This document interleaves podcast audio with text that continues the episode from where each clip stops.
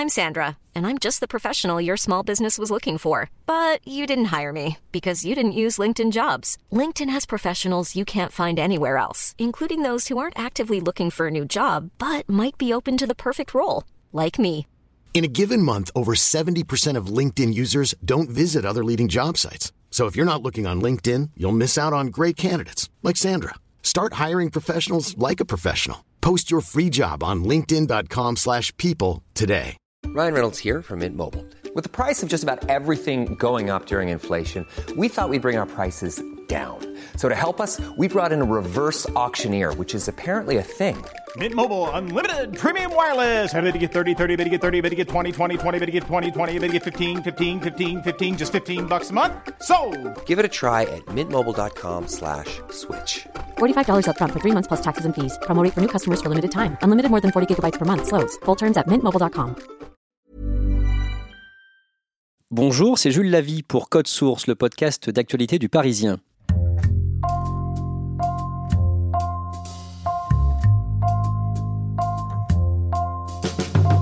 Cette année, le mouvement des Gilets jaunes a posé la question du maintien de l'ordre et des moyens utilisés pour contenir les manifestants. Une arme notamment est mise en cause, le LBD pour lanceur de balles de défense. D'après des décomptes de journalistes et de parlementaires, depuis le début de la crise en novembre 2018, 24 personnes ont été éborgnées par des LBD. Claudia Prolongeau a rencontré l'une de ses victimes, Alexandre Frey. Blessé le 8 décembre, il se bat maintenant pour l'interdiction des lanceurs de balles de défense.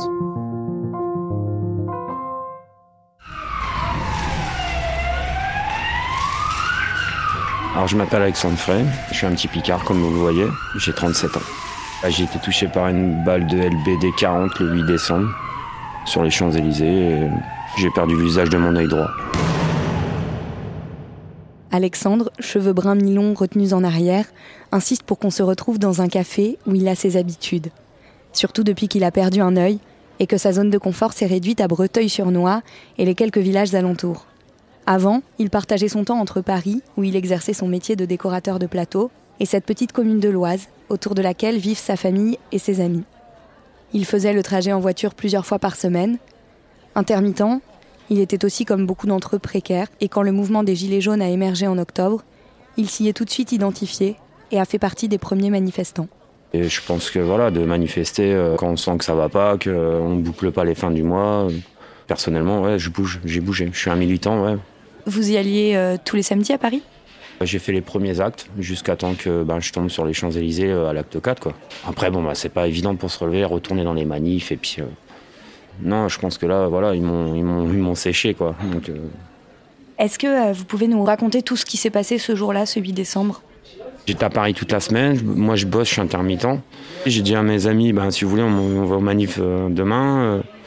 mais mais j'étais loin d'imaginer que ça allait être la guerre. hein. Après, dès qu'on a passé euh, la Seine, euh, dès qu'on est arrivé dans le 8e, euh, ah, c'était chaud. C'était pas une manif comme d'habitude. Donc, Pourquoi? Qu'est- qu'est- Qu'est-ce qui faisait que c'était pas une manif comme d'habitude? Il était 10h, c'était déjà en train de péter. quoi. Donc, d'habitude, c'est ce qui se passe vers 15-16h. Donc, euh, là, c'était déjà chaud. Moi, je vous dis, à midi, il faisait nuit dans Paris. Donc, c'était la guerre. hein. J'ai jamais vu ça de ma vie. hein. Et je me suis même dit à un moment, ça pue pour nous. quoi. Il y avait des voitures qui brûlaient, il y avait. euh, non, c'était le chaos. Ça commençait à les poubelles, les machins, des feux, des, des mouvements de panique. On était là, on se dit, c'était plus une manifestation, c'était déjà euh, sauver sa vie. quoi. On essayait de partir à droite, à gauche, on savait même pas ce qu'on faisait en fait. Donc arrive un moment, euh, quand j'ai dit à mes amis, euh, venez, venez, venez, on, on va repartir par là et on va réussir. Moi, à un moment, je voulais sortir de ce truc. Je n'allais pas rester jusqu'à 16h là-dedans ou 17h jusqu'à la fin des manifs. Je me dis, ouais, il faut qu'on sorte de ce guépier, quoi. Je vois qu'on nous tire dessus et puis bah là, d'un coup, euh, bing, euh, je, vois des, bah, comme les, les traceurs de sniper là. Et je vois tout ça sur moi, des, trucs rouges, euh, quoi, le laser. Donc après, j'en prends une dans l'œil. J'ai un ami qui me dit ouais t'as plus d'œil. Et du coup ben, mon pote il m'a pris sous son aile et puis il m'a dit ouais, et une petite dame a nous ouvert un hall. À ce moment-là ça a fait j'entends des bruits, euh, je vois flou. euh. après je revois bien, après j'entends plus les gens, j'essaye de pas tomber dans, en syncope en fait. Parce que moi j'ai balancé mon œil sur les Champs-Élysées en fait. J'avais tout mon œil dans ma main donc euh, j'ai balancé mon œil. c'est peut-être le regret que j'ai dans ma vie. Si vous l'aviez gardé, on aurait pu vous le remettre mais Je sais pas, non. Mais qu'est-ce qu'on fait avec la moitié d'un, œil Il n'a rien à faire dans ma main, quoi. J'ai balancé, voilà. Il a été balayé sûrement par le lendemain, tu vois. C'est, les boules, mais c'est comme ça. Dans le hall de l'immeuble où Alexandre s'est réfugié, il se fait un garrot autour de la tête avec son gilet jaune. Alerté, les pompiers tentent de venir le chercher pour l'emmener directement à la fondation ophtalmologique Rothschild. Mais ils ne peuvent pas accéder à l'immeuble. Ce n'est que vers 16h qu'Alexandre parvient à les rejoindre. Ils ont surtout fait en sorte que je m'endorme pas. Après, bon, bah, dès que je suis arrivé à la fondation Rothschild, je savais que j'avais été pris en main et qu'ils allaient me mettre euh, des tranquillisants, des anesthésiants, des... la douleur de. Ouais, non, j'espère le plus revivre ça. ça c'est affreux. C'est une douleur indescriptible. C'est. C'est voilà, c'est. Même les jours qui suivent, tout. Je me suis sorti d'une belle galère, quoi. Vous avez été opéré combien de temps, vous savez? 6 heures. Avec deux chirurgiens. ouais. Ils m'ont fait. euh, Parce qu'en fait, j'ai eu orbite explosée, rétine explosée, j'ai eu paupière explosée, j'ai eu pommette explosée. J'ai eu euh, tout l'orbite donc euh, qui, a- été renfoncé dans, mon crâne en fait. On peut dire ça quoi. Après, j'ai la cavité aussi qui a dû être touchée. J'ai tout ce qui est comment dire bah, tout ce qui est nasal, pareil, ça a été touché. Ouais, 70 points de suture dans l'œil, de la micro, des micro-points, euh, chirurgie faciale. Puis ouais, après, euh, tout derrière ce qui suit, il n'y a pas que euh, réapprendre à tout, à, à marcher, à, à voir, tout.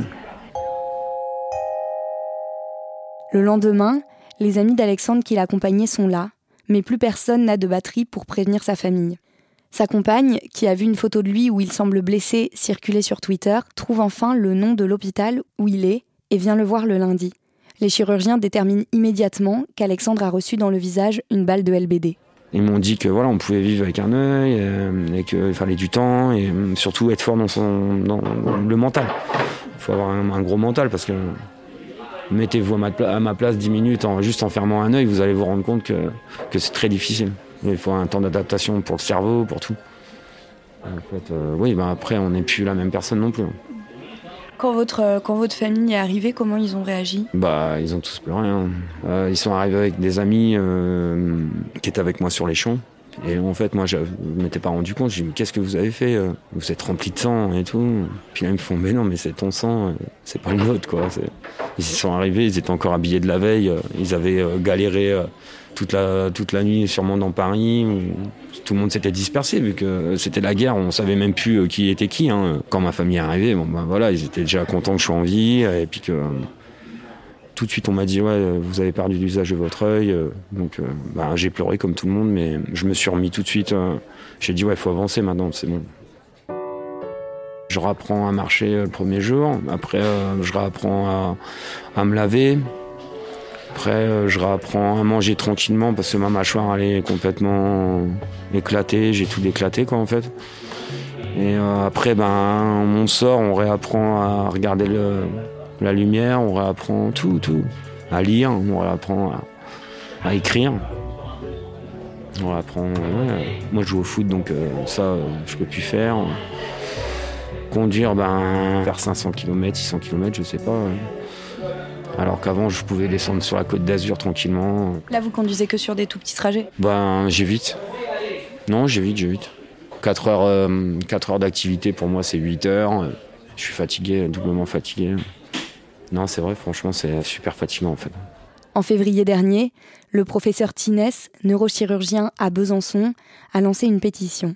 Moi, en tant que neurochirurgien, c'est vrai que ça m'a ça m'a vraiment euh, choqué, voire scandalisé de voir euh, qu'on pouvait aller en manifestation et puis rentrer le soir avec un œil en moins, avec euh, un crâne fracassé, des gens qui étaient dans le coma. Enfin, c'était quand même assez inédit. hein. C'est un niveau de gravité de blessure que vous voyez pas du tout d'habitude dans ces contextes-là? Ce qui m'a vraiment choqué, c'est de voir qu'on retrouvait en fait des blessures que nous on rencontre habituellement dans les accidents graves de la route, ou des gens qui vont tomber de plusieurs dizaines de mètres parce qu'ils se sont défenestrés, ou des choses comme ça. Et en fait, on s'est rendu compte que, eh ben non, ces gens-là, finalement, c'était pas des blessés dans ces conditions-là, c'était des gens qui étaient juste allés euh, manifester dans la rue, quoi. Donc, euh, et ce qui était choquant aussi, c'est de voir que la plupart des blessures graves, c'était des gens qui n'étaient pas euh, particulièrement violents, quoi. Donc, il y avait une incompréhension totale entre la gravité des blessures et puis le comportement qu'avaient pu avoir les gens, quoi. Donc, c'est ça aussi qui était très choquant. La pétition, je l'avais lancée en janvier.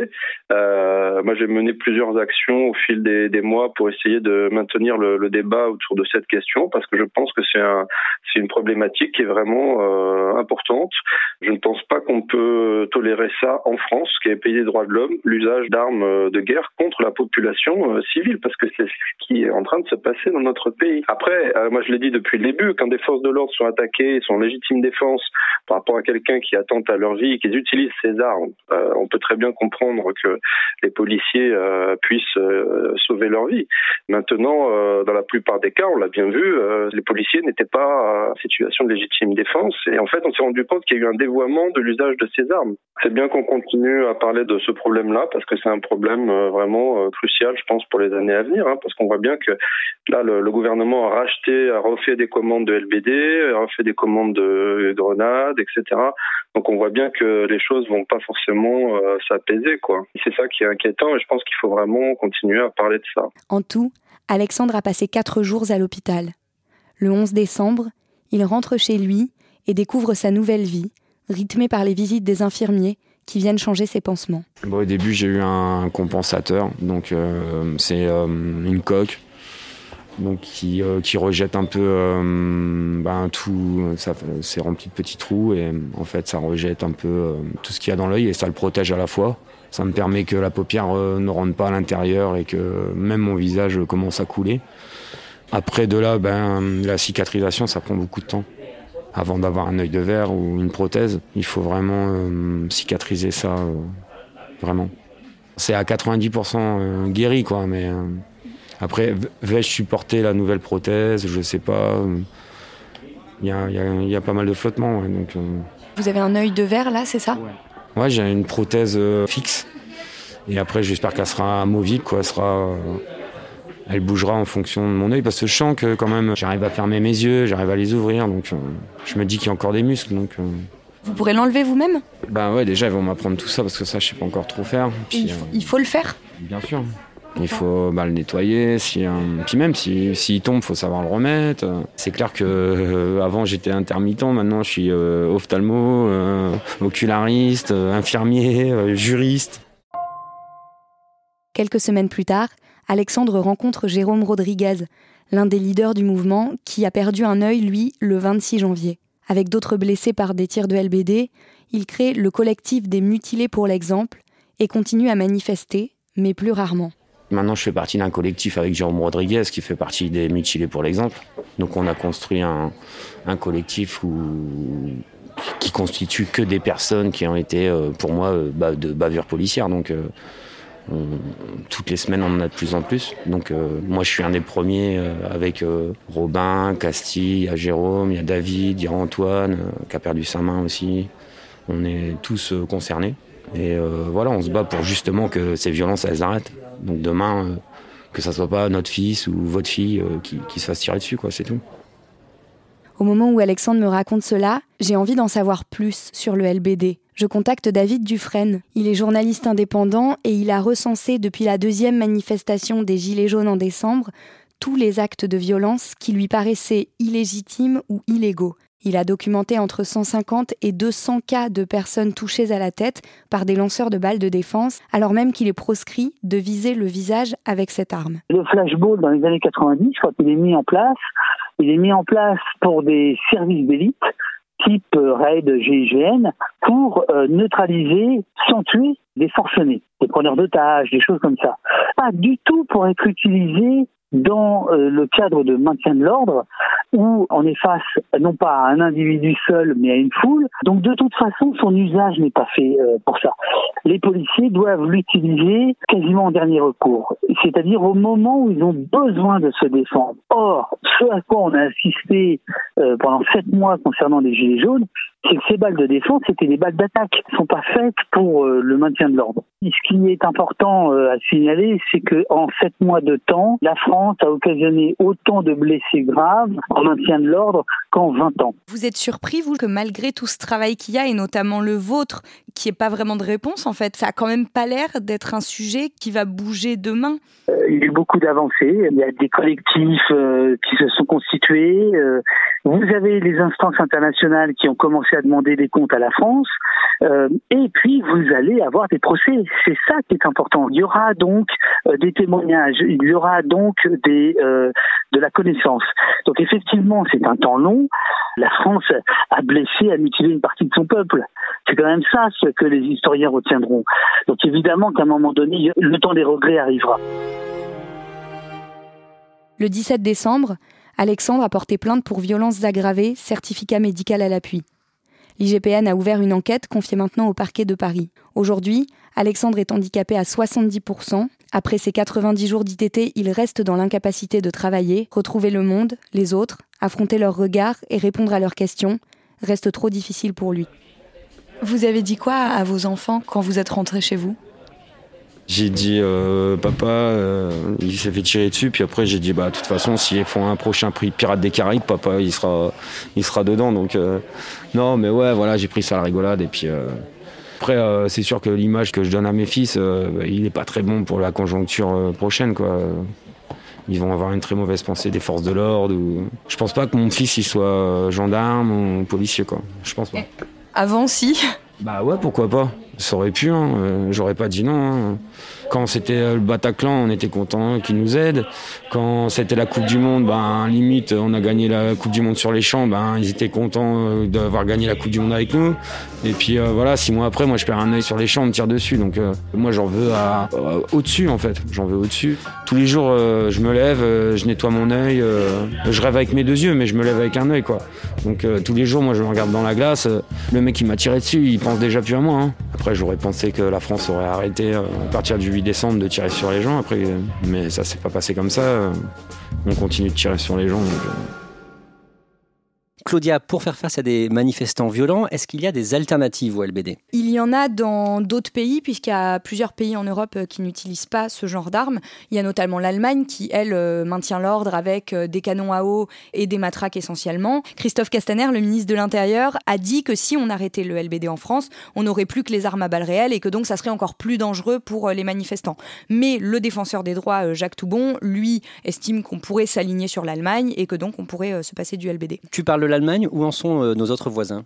Sur le continent européen, en fait, il y, a, finalement très peu de pays qui continuent à utiliser euh, le LBD. Il y en a cinq en tout, donc il y a la France, il y a la Hongrie, il y a la Pologne, il y a la Grèce et il y a la Turquie. Et ce sont les derniers pays, euh, sauf rares exceptions, qui utilisent le LBD systématiquement. Merci Claudia Prolongeau et merci à Jérémy Famelet du service police-justice du Parisien pour son aide.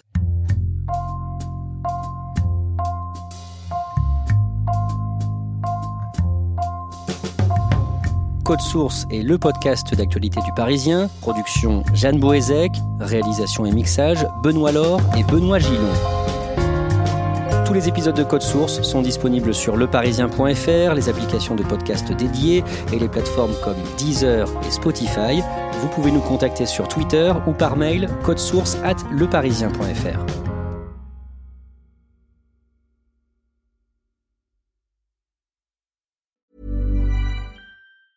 Mom deserves the best, and there's no better place to shop for Mother's Day than Whole Foods Market. They're your destination for unbeatable savings, from premium gifts to show-stopping flowers and irresistible desserts. Start by saving 33% with Prime on all body care and candles. Then get a 15-stem bunch of tulips for just $9.99 each with Prime. Round out Mom's menu with festive rosé, irresistible berry chantilly cake, and more special treats. Come celebrate Mother's Day at Whole Foods Market.